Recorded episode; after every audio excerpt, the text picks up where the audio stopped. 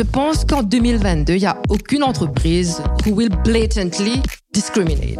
C'est simplement dire ce qui nous prend dans les tripes. En fait, vous avez le droit d'allaiter partout, tout le temps. Le bien-être au travail, ce n'est pas mettre une table de billard, une table de ping-pong, des happy hours. C'est vraiment remettre l'homme au centre de toutes les réflexions au sein des entreprises. Une marque durable, c'est une marque qui doit naître d'une conviction. Mais si elle n'est pas concrétisée dans un engagement fort, ben, ça sert à rien. Voir un monde plus inclusif, c'est aussi la façon dont on éduque un homme. C'est aussi la façon de transmettre un message aux enfants. Pour moi, être artiste, c'est un engagement. Et moi, ce que je dis aux femmes, c'est que now is the time to shine. Bienvenue dans Talk Series, le nouveau podcast des hôtels Attitude qui interroge sur les sujets qui comptent, à l'île Maurice comme ailleurs. Talk Series est un podcast issu des tables rondes organisées par Attitude qui interroge sur l'égalité des genres, sur l'évolution du marché du travail, sur l'économie circulaire et sur bien d'autres sujets qui permettent à l'entreprise d'aujourd'hui de réinventer le monde de demain. Chaque année, le World Economic Forum publie son Global Gender Gap Index. Il s'agit d'un indicateur qui permet de classer les pays selon la répartition des ressources et des opportunités entre les femmes et les hommes. En 2022, l'île Maurice se positionne à la 105e place sur 146. Face à ces inégalités de genre persistantes, Attitude a décidé d'apprendre en se déconstruisant. Le groupe s'est doté d'un comité de l'égalité pour mettre en place des actions tangibles comme l'allongement du congé paternité pour les employés, ou l'installation de tables allongées dans les toilettes hommes et femmes pour les clients. Mais pour se déconstruire, il faut également pouvoir échanger, partager et découvrir d'autres points de vue. C'est dans cette optique qu'Attitude a organisé une table ronde qui interroge sur la place de la femme dans la société mauricienne et de façon plus large sur le rôle clé du leadership féminin dans la construction d'une société plus inclusive. Elles sont directrices d'incubateurs, écrivaines, chefs d'entreprise, peintres ou directrices générales de grands groupes. Et elles ont accepté de livrer leur vécu pour évoquer la place des femmes en entreprise, dans l'entrepreneuriat et dans l'univers artistique. Sans plus tarder, on leur laisse la parole et on vous souhaite une bonne écoute de ce premier épisode de Talk Series.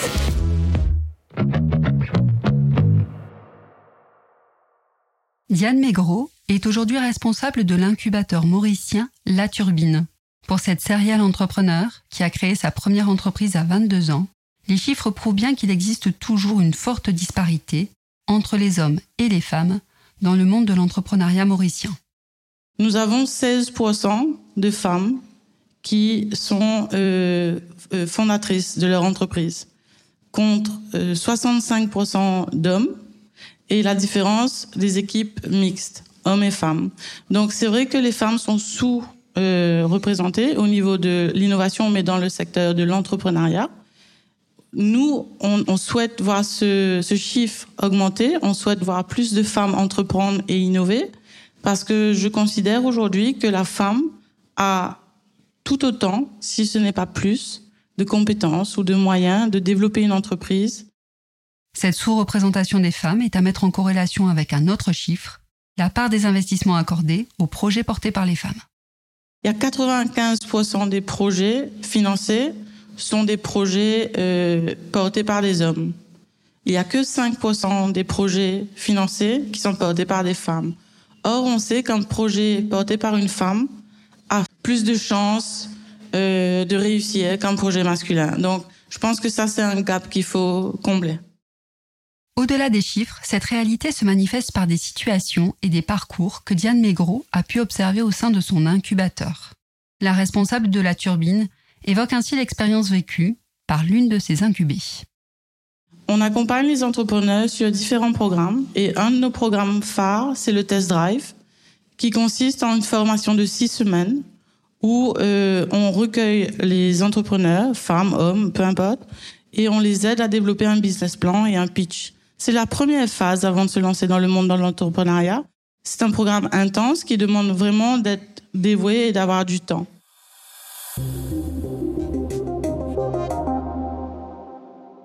Il y a une femme qui a participé à ce programme et avant chaque atelier, je devais passer une heure avec elle parce qu'elle était en larmes, parce que son mari n'arrivait pas à gérer la maison sans elle. Donc, euh, c'était un après-midi par semaine qu'il fallait qu'elle vienne, qu'elle participe. Et à chaque retour d'atelier, elle se prenait des, des, insultes, des engueulades, parce que le mari n'arrivait pas à gérer le retour des enfants de l'école, les devoirs et le dîner. Cette situation est-elle spécifique au secteur de l'innovation ou se constate-t-elle également dans d'autres milieux? Pour répondre à cette question, Sheila Ujoda, PDG de MIOD, a accepté de partager son histoire, puisqu'elle a elle-même vécu une expérience discriminante en entreprise. Alors, j'étais, euh, j'avais une certaine responsabilité, j'avais un projet, un assignment à faire. Et là, euh, le projet, bien sûr, en ayant terminé le projet, il fallait avoir des discussions avec le, le Chief Executive Officer. Donc, bien sûr, la discussion, c'est de valider le rapport et présenter les conclusions du rapport. Alors, quand j'ai euh, commencé la réunion, bien sûr, euh, la réunion, il m'a bien accueilli, tout ça, ça s'est passé très bien. Mais en discutant dans le vif du sujet, il a commencé à hausser le ton en voulant me persuader et me faire comprendre que mon rapport était nul et invalide. Il continue à hausser le ton. Donc il joue avec ce jeu de ton. Je lui dis, ben, s'il vous plaît, baissez le ton, sinon je ne vais pas continuer la réunion. Pour la première fois, il baisse ce ton, il continue. Quelques secondes après, le ton est haussé encore. Alors là, qu'est-ce que je fais? Je pose tous mes affaires, mon laptop, tout là. Je dis, je vais plus continuer la réunion tant que tu baisses pas le ton. Et là, je prends tous mes trucs, euh, mes papiers, mon laptop. Je me dirige vers la porte, la sortie. Arrivé près de la porte, et c'est là que le, le CEO me rappelle, me dit, non, reviens. On va en discuter maintenant.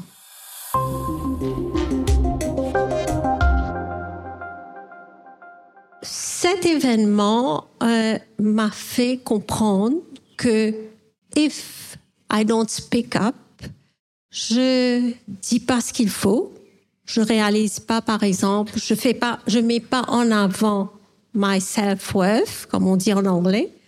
Visibilité est en jeu. Donc, comme on dit en anglais, you don't have to let your credibility banana turn brown. Donc, you have to deal with it. Par les témoignages précédents, on a découvert les freins et les limites qui s'imposaient aux femmes dans le milieu de l'entrepreneuriat et de l'entreprise. Le milieu artistique n'échappe pas non plus à la règle, les femmes y sont également sous-représentées. Mélanie Pérez est une artiste pluridisciplinaire qui a été en 2019 la grande gagnante du concours Compose la musique organisé par Attitude. Elle nous livre son point de vue sur le sujet. Le premier des, challenges pour moi, euh, comme artiste, comme chanteuse sur scène, seule fille au milieu des garçons, a été de me demander si je devais me donner beaucoup plus que et de trouver quelque chose sur lequel je pourrais jouer plus. Donc j'ai choisi à ce moment-là de jouer beaucoup plus sur l'émotion, euh, donner cette émotion-là, transmettre cette émotion-là. Mais après, il est vrai que là où là où j'évolue, euh, je ne me sens pas diminuée à aucun moment, mais vraiment à aucun moment, bien au contraire.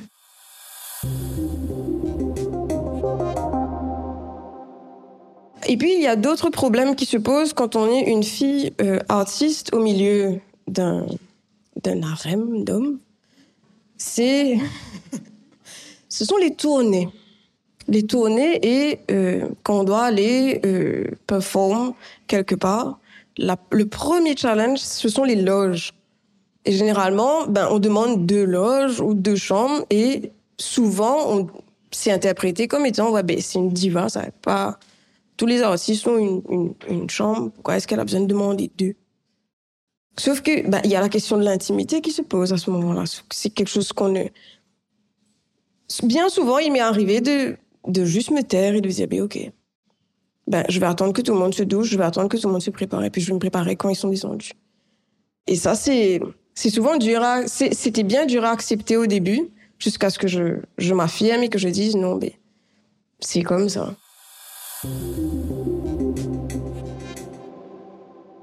Une fille artiste doit se caler aux horaires de tous les autres musiciens, des horaires qui, ben, on n'a pas d'heure, quoi. Pas d'heure pour répéter.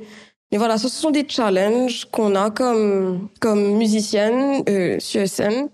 On est sur scène, c'est beau, c'est joli, ça, ça, ça fait danser les gens, mais derrière, il y a une toute autre réalité qui, qui est bien là, qui est bien concrète, quoi. Et je pense que c'est de là d'où vient le, peut-être, le souci du, nombre réduit de, de sur scène.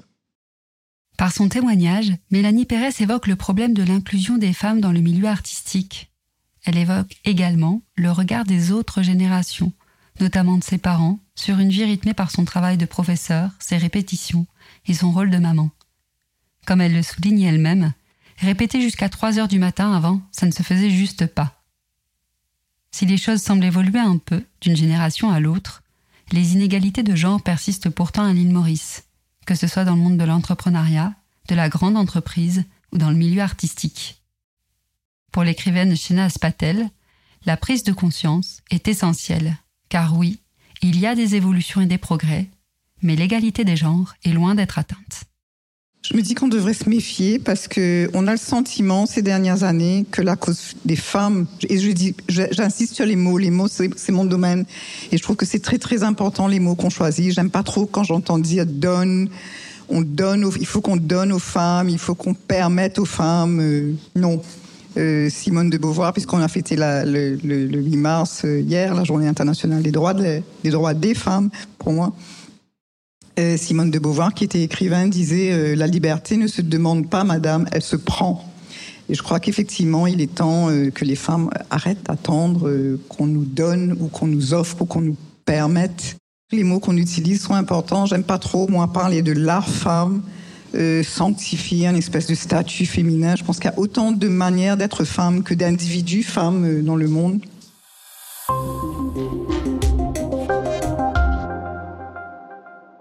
Ces dernières années, on a une espèce de tendance à se dire, ben c'est bien, on avance, le statut des femmes a avancé, euh, il y a des progrès et tout. En même temps, quand je regarde les faits, c'était Diane, je crois, qui disait que finalement les projets qui sont soutenus par les banques et les business angels et tout, c'est seulement 5% sont des femmes. C'est hallucinant. Je veux dire, ça, il me semble qu'on n'a pas trop de matière à se réjouir tant que ça c'est encore quand même très lent. Euh, il y, a, eu un rapport du business, euh, c'est le World Economic Forum en fait qui a dit euh, cette année, qui a dit il y a quelques jours, que jusqu'à 2020 en fait on estimait qu'il y avait 136 ans à aller encore pour rétablir le gap entre les hommes et les femmes, l'écart entre les hommes et les femmes. Or depuis le Covid et en plus avec les guerres et tout dont on est témoin, ils viennent de rajouter 36 ans. Donc c'est Maintenant, c'est encore 36 ans de plus. Donc, je me dis, il faut quand même qu'on soit vigilant parce que on a peut-être un petit peu tendance à se dire, oui, voilà, euh, le féminisme c'est dépassé, c'est pas nécessaire. Moi, je pense que tant que les femmes seront euh, n'auront pas les mêmes droits, tant que les femmes, euh, il y aura des millions de femmes qui seront mutilées sexuellement, tant qu'il y aura des millions de femmes qui n'auront pas droit à l'éducation et tout ça, ce sera un combat sur lequel il faut être vigilant et engagé, je pense.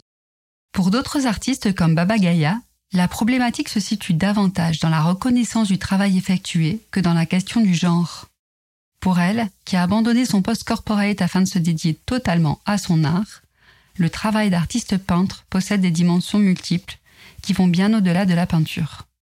Là aussi, ok, artiste, oui, mais pas que. C'est artiste, mais ça sera artiste, entrepreneur, parce que c'est bien de peindre et de faire des tableaux, mais les tableaux, faut les vendre, faut faire de la communication, les murs, il y a tout le process avant. C'est pas évident euh, aussi de réussir à casser ce côté, de se dire, oui, bon, euh, je suis artiste, mais je fais pas que dessiner. Derrière, il y a de la stratégie, il y a de la communication, il y a toute une réflexion, il y a des recherches, il y a des études. Euh, donc de faire prendre conscience aux gens artistes c'est un travail. Donc euh, c'est ça, je crois, la difficulté en fait. C'est pas réellement d'être femme artiste, c'est de, de montrer que c'est un réel travail. Les chiffres, les faits, les témoignages le montrent. de nombreux progrès doivent encore être faits pour que la société mauricienne devienne plus inclusive en œuvrant notamment sur l'égalité des genres. Mais une fois ce constat effectué, il est important de savoir comment s'attaquer au problème, et donc d'en comprendre les causes. Quels facteurs expliquent ces inégalités? Pourquoi le plafond de verre reste-t-il présent, quels que soient les milieux professionnels? À quels freins, quels obstacles les femmes sont-elles confrontées? Natasha Emilien est Chief Transformation Officer chez Eagle Insurance, mais elle est également fondatrice du Board of Good, une initiative citoyenne qui permet aux femmes mauriciennes d'accéder à des postes de leadership dans les organisations et notamment de siéger à des conseils d'administration. Alors, dans, le secteur de l'innovation, c'est vrai qu'il y, a, euh, y a, je pense, une certaine timidité, un certain manque de confiance en soi, d'une manière générale pour les femmes, où euh, elles n'osent pas forcément venir, euh, on dirait, prétendre à de grandes innovations. D'accord? Et c'est quelque chose qu'il faut casser, je pense, parce que euh, euh, dans la définition même de l'innovation, parfois on a, tendance à se dire l'innovation, c'est venir avec une invention que personne n'a jamais fait à Maurice, etc. Mais quand on comprend ce qu'est une innovation, parfois c'est des petites choses, mais qui vraiment font la différence. Et je crois que dans la vie quotidienne des femmes, toute la journée, elles font la différence sur plein de choses. Elles sont tellement à l'écoute, euh, elles sont tellement aux petits soins pour leur famille, pour l'environnement, etc. Donc, je crois qu'il y a une, misconception, une, perception de l'innovation qui est quelque chose de grandiose, alors que pas du tout. C'est très abordable, très accessible à tout le monde. Donc, il y a ça, c'est première chose. Et deuxièmement, je pense qu'il y a ce manque de confiance en soi euh, par rapport à la femme qui se dit, bon, ben, je vais faire des choses, mais innovation, c'est quand même tout fort pour moi. Mais encore une fois, je crois qu'il y a les facteurs de la famille, de l'environnement familial qui sont forts et les propres démons euh, internes. Fortement impliquée dans cette dynamique de changement, Natacha Emilien constate toutefois que les femmes ne se sentent pas à la hauteur dès qu'il est question d'innovation. Le manque de confiance en soi serait le premier obstacle qu'elles s'imposent à elles-mêmes, le fameux syndrome de l'imposteur. Malgré leurs doutes et leurs inquiétudes, certaines parviennent toutefois à se lancer. C'est le cas de Yashminia Singh, qui nous explique comment elle est passée d'un poste d'employée dans l'hôtellerie de luxe à la création de sa propre entreprise dans le domaine alimentaire. Donc, euh, en fait, moi, je suis une hôtelière, on va dire à 200%. J'ai fait Vatel, donc licence de 3 ans. Ensuite, j'ai gravé les échelons assez rapidement en commercial. 16 coordinateur à 20 ans, 22 ans, 16 exécutive et à 24 ans, 16 manager one and only. Donc, quand même un hôtel de luxe avec une rénovation qui est arrivée après deux ans. Donc, pour moi, c'était... Euh, Mon goal était, avant de mes 30 ans, il fallait que je sois directrice commerciale. Donc, j'étais vraiment extrêmement carriériste. Il fallait que j'arrive à mon goal et je travaillais pour ça. Et, euh, et à l'âge de 28 ans, j'ai euh, j'ai été diagnostiquée d'une condition qui s'appelle le vitiligo. Donc, c'est un auto-immune. Et euh, enfin, je savais pas du tout ce que c'était. Une première tâche est arrivée, une deuxième tâche, une troisième tâche. Et au fur et à mesure de la condition auto-immune, en fait, j'ai réalisé que le job que j'aimais tant, euh, malheureusement, enfin, m'emmenait pas mal de stress en termes de, de voyage, des heures de travail. Donc, tous ceux qui sont dans l'hôtellerie, là, je pense que vous savez mieux que personne que l'hôtellerie additif, on l'adore. C'est un métier de passion et on le fait à 200%. Et euh, ben, malheureusement pour moi, on va dire que mon corps m'a quelque part passé un message que que ben ce niveau de travail là, ce niveau de stress, de, de longues heures et de, euh, de pression malheureusement ne me convenait plus. Après la découverte de sa maladie auto-immune, Yashmini Singh est obligée d'adapter son mode de vie. Elle doit notamment ralentir son rythme de travail et modifier son alimentation. De fil en aiguille, ses activités personnelles prennent de l'ampleur et lui donnent l'occasion d'amorcer son virage professionnel. Yashminia nous raconte comment sa maladie lui a ouvert la voie de l'entrepreneuriat. Tout ça est arrivé au moment du Covid, donc je pense que le Covid a été bénéfique pour moi dans ce sens-là, parce que ça m'a permis de me poser, de, euh, de me remettre en question, d'analyser la situation et de réaliser que ma, ma priorité c'était moi, ma santé, et, euh, et en même temps, et c'est fou comme les choses quelquefois se font naturellement bien. En même temps, par rapport à mon vitiligo, il n'y avait pas vraiment de solution, donc je me suis dit je vais essayer de le traiter naturellement. Et euh, j'ai commencé à faire un régime vegan, plant-based, anti-inflammatoire. Et de là est venu en fait, euh, j'ai commencé à faire des produits chez moi et, euh, et chez NeoFood, il y a plein de produits euh, super sains, des noix, des dattes et tout. Et je regardais sur Internet et j'ai fait des produits pour moi.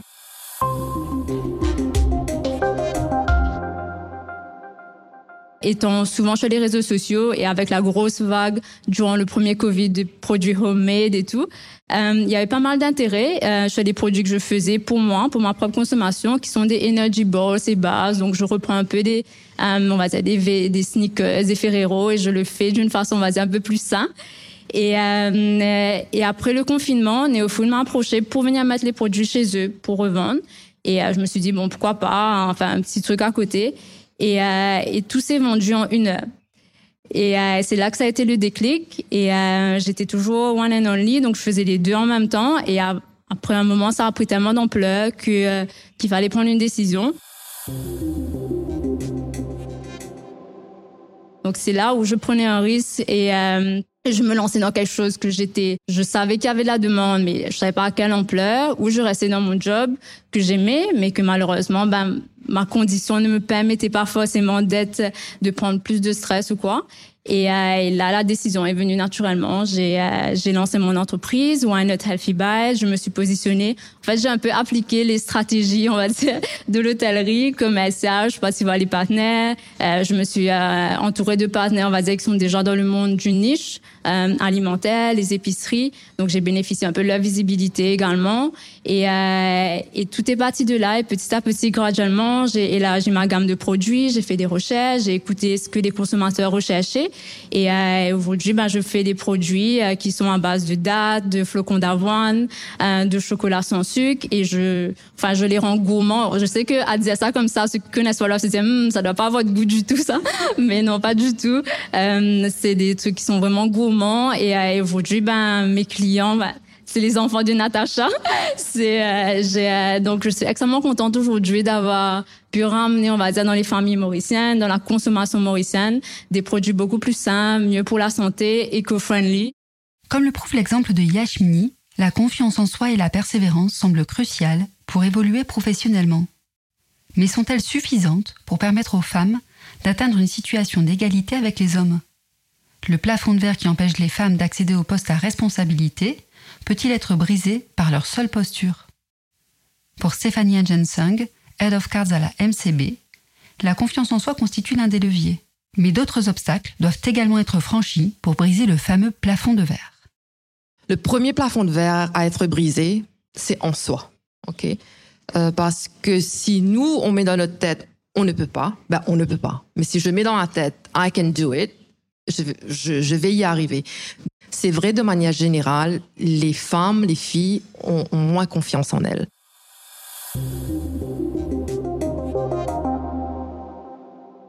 En ce moment, je suis en train de faire un, programme de transformation, donc je fais un recrutement par rapport à un poste de manager qui a été, qui a été donc euh, posté en interne.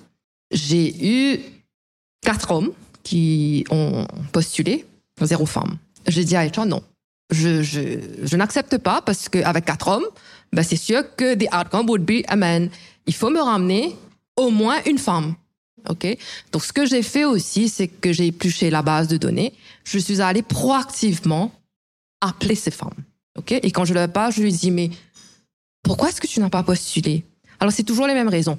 Non, tu sais, je suis pas prête, je me sens pas cap, euh, j'ai les enfants, etc., etc. Donc, premièrement, donc ça, c'est, sa perception à elle. Et Ma réponse, c'est que si tu attends d'être 100% capable par rapport à un nouveau job, c'est que tu ne progresses pas. C'est-à-dire, it's a lateral move. Donc, il faut qu'il y ait au moins 25% que ben, c'est quelque chose de nouveau. Et c'est ça qui te fait grandir.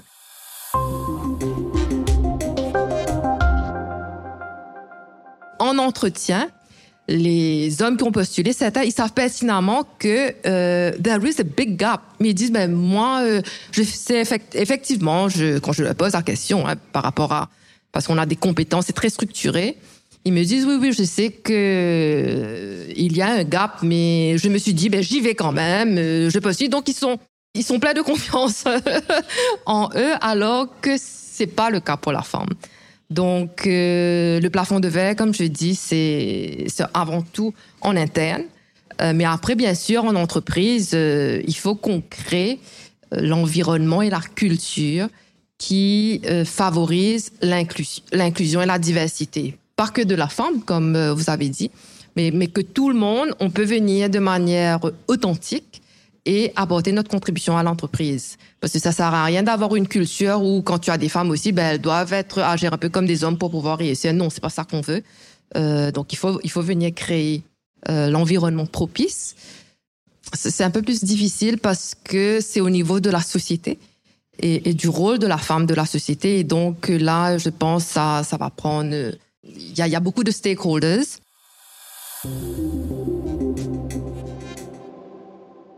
Donc à Maurice, on a surtout une culture asiatique où bien souvent, on, euh, je vais dire, le rôle de la femme, euh, surtout au niveau de tout ce qui est caring. Et, et là, on est dans une génération où bien souvent on fait des enfants plus tard et les, les parents ils vivent plus longtemps, donc on a un double care euh, situation. Et bien souvent, ça incombe aux femmes. Donc, je pense qu'il y a toute une... Euh, c'est ensemble qu'on va pouvoir avancer. C'est pas homme versus euh, femme. Ceci étant dit, ben, nous, les femmes, on a intérêt à prendre un bon partenaire, celui qui nous soutient. et qui va pas nous plomber, expect que il va prendre sa bière alors que nous on sera dans la cuisine. Donc pour moi c'est à trois niveaux qu'il faut de manière parallèle et on continue euh, travailler pour briser ce, ce fameux plafond de verre. Comme l'a évoqué Stéphanie Jensung, la construction d'une société plus inclusive passe par un environnement, une culture d'entreprise et un modèle éducatif favorable. Mais qu'en est-il des stéréotypes bien ancrés? C'est ce que nous raconte la directrice générale de Dell Carnegie, Vimy Apadou. Euh, ça fait plus de 20 ans que je suis avec Dale Carnegie, donc je représente la, la, la brand euh, sur l'océan Indien. Donc, j'ai principalement formé des hommes. Et euh, je crois, It's With MIED depuis l'année dernière, que euh, je me retrouve avec euh, une audience principalement de, de, femmes.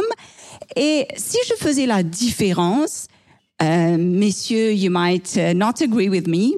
Mon expérience me dit, et ce que je vois, je constate, to be very honest with you, que ce soit les messieurs ou que ce soit les dames, we all lack confidence quand on prend un nouveau challenge. Posez-vous la question la dernière fois when you did something new, messieurs ou, dames. Est-ce qu'à certain moment, vous ne vous êtes pas posé la question La seule différence, c'est quoi? C'est l'écosystème ou l'environnement dans lequel ce, cet homme ou cette fille ou cette femme a été éduqué, a été élevé. That's all it is.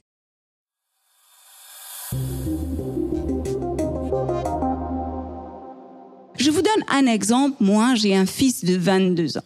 Et je me souviens, il rentre en Forme 1 in one of the star schools et il rentre à la maison un jour et il me dit, euh, euh, il me dit, maman, euh, on a bien rigolé aujourd'hui avec prof de chimie, c'est pas qu'à l'affaire. Je dis, ok, qu'est-ce qui s'est passé? Il me dit, tu sais, il était en train d'écrire au tableau et puis il y a un garçon qui est rentré et qui a frappé à la porte, like waiting to be told to, to go in. Et le prof, je pense que tout le monde comprend le créole ici, et le prof lui a dit, arrête de faire comme Atifi. Now, just listen. Et je vous parle de 10 ans de cela. It's not like 40 years ago, là. Hein? On parle pas de notre époque, enfin mon époque. Si on ne change pas cet écosystème, si on ne commence pas dans les écoles, à la maison, dans les environnements de wherever it is, et que quelqu'un qui fait un commentaire qui soit, pour moi c'est sexiste, and we cannot stop that, ben pas la peine de s'asseoir ici et de commencer à écouter à de belles paroles parce que it all starts with each one of us. Si on a envie de faire que les femmes ou les hommes, les êtres humains, on va être in the diversity and inclusion, si les êtres humains puissent se positionner différemment, it's up to us to create the environment that we want to see. Mais alors, comment aller plus loin? Quelle vision faut-il porter? Comment la mettre en œuvre au niveau collectif? C'est ce dont nous parle Stéphanie Jensung, qui nous explique la politique actuelle d'une des principales banques privées mauriciennes, la MCB, sur les questions de diversité et d'inclusion. Donc, au fait, toute notre politique donc autour de, de la diversité et l'inclusion fait partie d'un programme qui est plus grand, euh, de, un programme de sustainability qui s'appelle Success Beyond Numbers. Right? Et le diversity and inclusion is one component of this overall. Donc, on parle d'un fait, donc en interne chez nous, Si, euh, si on regarde les statistiques de, de, notre, de, de nos employés, we've got balance, we've got parity, 50, almost, hein, 49, 51, on peut dire que c'est 50-50. Et, mais c'est une pyramide. Comme dans beaucoup d'entreprises, c'est une pyramide et on sait où se trouve le, le fameux euh, plafond de verre qui soit interne, externe, etc. Mais ça, existe parce que les chiffres sont là pour le prouver. C'est un niveau où, donc chez nous, il y a des bands au niveau où tu passes, tu es ce qu'on appelle un business professional, and then you become a business manager avec une responsabilité d'équipe. Donc, c'est le premier plafond de verre. Après, tu deviens business leader. And then there is the, uh, the senior business leader. Et ça, c'est le deuxième plafond de verre. Donc, on, on sait, uh, we've mapped it out. Maintenant, euh, consciente de cette réalité, c'est what do we do about it?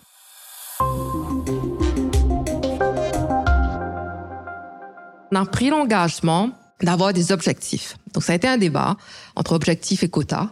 Donc, euh, nous, on est parti pour des objectifs. We need to take a step back pour dire, OK, qu'est-ce qu'on veut faire? What is, what is the why? C'est pas juste de mettre une femme parce qu'elle est une femme. Et c'est une femme parce qu'elle va apporter quelque chose de plus que dans mon équipe, là, je n'ai pas. Donc, on est parti avec des objectifs. C'est d'avoir 40% de femmes dans des positions managériales d'ici 2026. 2026, c'est, ça va vite arriver.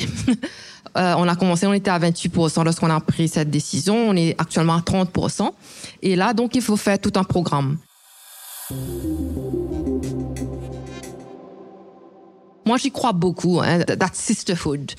We need to have that sisterhood. Et on réalise que quand on se parle, ben, on n'est pas seul. Et je pense que storytelling is super powerful. Donc, ça, c'est plus le côté soft. Le côté plus institutionnalisé, c'est on a, on a mis en place un gender charter. Après, il y a tout le côté qui est plus soft au niveau de la culture. Je pense qu'en 2022, il y a aucune entreprise, euh, en tout cas à mon avis, who will blatantly, uh, you know, discriminate. Je pense pas. Mais il y a des billets inconscients. Et moi, ce que je dis aux femmes, c'est que now is your time to shine. Pourquoi? Parce que l'entreprise d'aujourd'hui a besoin de qualités féminines. Ok, on est, on, on, parle beaucoup plus de servant leadership, c'est-à-dire comment est-ce que tu peux accompagner tes équipes, comment tu peux les écouter, l'empathie, parce que l'entreprise n'est plus un command and control type. Dans certains cas, oui, en cas de crise, of course, you need command and control, mais je pense qu'on est beaucoup plus dans cette, dans ce mode agile où les valeurs féminines ont, leur place. Donc, euh, moi, ce que je dis à toutes mes collaboratrices, c'est uh, it's your time to shine. Et que if you don't want to shine, I will press on and I will help you shine. Qu'en est-il des artistes? Et plus précisément des femmes artistes mauriciennes. Quel est leur vécu? Comment peuvent-elles agir pour participer à la construction d'une société plus inclusive? L'art a-t-il le pouvoir de représenter et de faire évoluer les choses?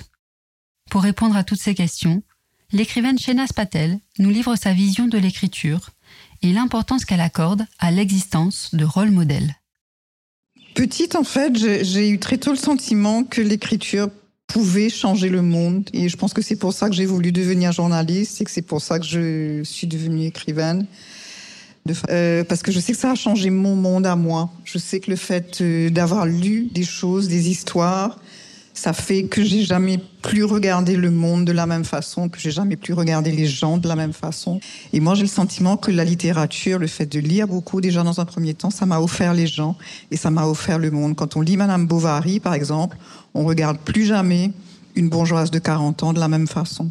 Parce qu'on se rend bien compte que derrière, il y a tout un, quelque chose qui bouillonne, et, euh, et, ça nous permet vraiment d'aller à l'intérieur de l'humain de façon tellement intense et profonde que moi, ça a changé ma vision des gens, ça a changé ma vision du monde. Donc je me dis pourquoi pas les autres? Pour moi, l'art est un engagement.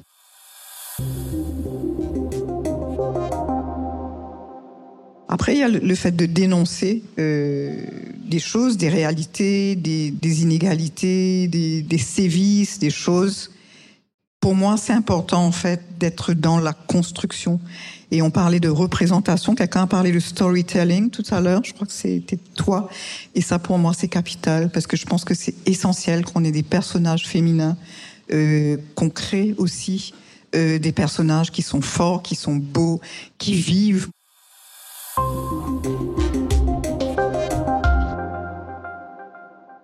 Tous les ans pour la fête des mères, j'éteins la radio. Parce que si j'allume ma radio, je sais que je vais l'écraser au bout d'une demi-heure. Parce que toutes les chansons qui passent toute la journée, c'est Ah, maman, tu t'es sacrifiée pour nous, tu as subi, tu as souffert. Il y en a marre, quoi. Moi, j'aimerais, j'ai une fille, j'aimerais bien que ma fille, elle dise, euh, à moi, ma mère, c'était une femme debout, c'était une femme libre, c'est une femme qui a rêvé, c'est une femme qui a aimé, c'est une femme qui s'est battue. Et je pense que ces représentations-là, c'est important. C'est important qu'on crée aussi pour dire autre chose. C'est important qu'on crée des super-héroïnes aussi. C'est important qu'on aille retrouver les personnages féminins, qu'on les crée, qu'on les, qu'on les valorise pour que nos enfants ben, il y a aussi d'autres représentations. Donc pour moi, en ça, l'art est important pour ça aussi. Pas seulement pour dénoncer, mais aussi pour créer autre chose, une autre vision. Artiste engagé. C'est ainsi qu'est désignée Mélanie Pérez, suite à la publication de son livre Tigane, une femme dans divan contraire. Avec la littérature, Mélanie Pérez décrit la réalité de ce qu'elle voit autour d'elle. Elle participe ainsi à la prise de conscience et au changement. Euh, l'idée de l'idée d'Ayat en fait vient de très loin, de 2009 plus précisément.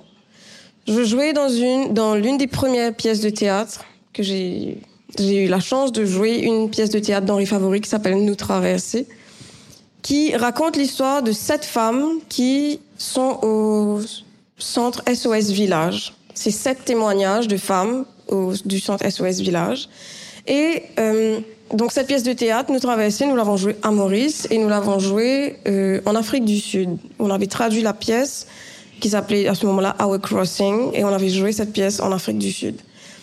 Et puis un jour là-bas, il faut savoir qu'en Afrique du Sud, il y a tout un mois, tout, tout un mois pour célébrer la femme. Et il y avait ces deux pièces-là, ces deux pièces maîtresses, donc Our Crossing et une autre pièce qui s'appelait à ce moment-là Thursday's Child. Et euh, j'avais 15 ans et j'ai été là-bas sans comprendre vraiment le fond de la pièce dans laquelle je jouais. Ça racontait l'histoire de sept femmes battues dans sept contextes différents et je jouais le rôle d'une femme battue. J'avais 15 ans. Déjà, quand je parle de ça aujourd'hui, je me demande comment est-ce que mes parents ont accepté que je fasse ça. Parce que c'était une pièce extrêmement forte, je ne sais pas si vous la connaissez. C'était une pièce extrêmement forte qui, qui dénonçait certaines violences et certaines réalités.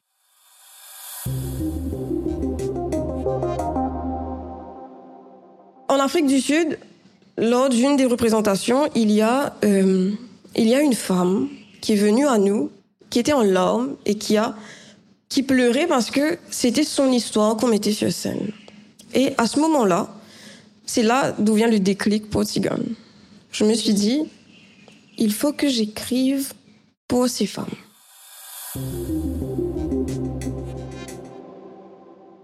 Et puis, en 2000, 15, il y a eu le concours du Creole Speaking Union et euh, j'ai participé, participé au concours en racontant l'histoire de ce personnage-là, en fait. Tigane, c'est le personnage que je jouais. C'est la continuité du personnage que je jouais dans Nous Traverser. Parce que j'avais peut-être j'avais peut-être pas conscience à ce moment-là, à 15 ans, mais ce personnage-là m'est resté, fait partie de moi. Parce que quand on est comédienne sur scène, à un moment donné, il y a, une expression qu'on utilise, c'est pestaquer. C'est-à-dire que je suis Mélanie, et puis pestaquer, je deviens ce personnage-là. Sauf que, comme on peut stacker ce personnage-là en 2015, taquer la panne remonter. C'est resté, et c'est perturbant, pour, pour exorciser tout ça, il fallait que j'écrive. Il fallait absolument que je mette toute cette histoire sur papier parce que ça me hantait. Ensuite, il a fallu mettre l'histoire de ce personnage dans un contexte. Et quel contexte plus favorable, euh, selon moi, c'était dans le, dans le village de Rivière-Noire où mes parents ont grandi. Donc à ce moment-là, j'ai commencé à raconter ce que mes parents me racontaient, la vie de mes parents, la vie de mes grands-parents dans ce village-là, avec toutes les réalités. Quand j'ai écrit Tigane, je parlais uniquement de, de C'était peut-être une, une, histoire, une fiction pour moi, mais ça mettait euh, à l'écrit la réalité de ce village-là la violence faite aux femmes, l'importance de la représentation dans la prise de conscience collective, l'engagement que l'on peut avoir en tant qu'artiste sont autant de sujets chers à Mélanie, des sujets qui viennent enrichir la réflexion et compléter les prises de parole sur cette thématique de l'égalité des genres et du leadership féminin. À l'île Maurice comme ailleurs, il reste du chemin à parcourir pour vivre dans un monde plus inclusif. Mais au-delà du constat, il existe également des perspectives et des leviers d'action pour atteindre cet objectif. C'est ce qu'évoque Diane Mégro. Donc je pense qu'avoir un monde plus inclusif et permettre aux femmes de euh, se développer, de, de, développer des entreprises et d'être entrepreneurs et d'avoir des responsabilités dans les postes, c'est aussi le rôle de tout un chacun. Euh, c'est aussi la façon dont on éduque un homme. Euh, c'est aussi la façon euh, de, de transmettre un message aux enfants qui seront la génération de demain que l'homme et la femme doivent avoir les mêmes droits et doivent avoir la même liberté de pouvoir développer un projet. C'est ainsi que s'achève le premier épisode des Talk Series consacré à l'égalité des genres et au leadership féminin dans l'espace public mauricien. Encore une fois, nous tenons à remercier les neuf intervenantes de ces trois tables rondes qui ont permis par leur témoignage d'enrichir le débat collectif et de nourrir la réflexion de tout un chacun. Nous remercions également la journaliste française Flavie Flamand pour sa présence et sa participation. Si vous avez aimé cet épisode, n'hésitez pas à nous laisser vos petites étoiles, vos commentaires et surtout à vous abonner pour ne pas rater les suivants.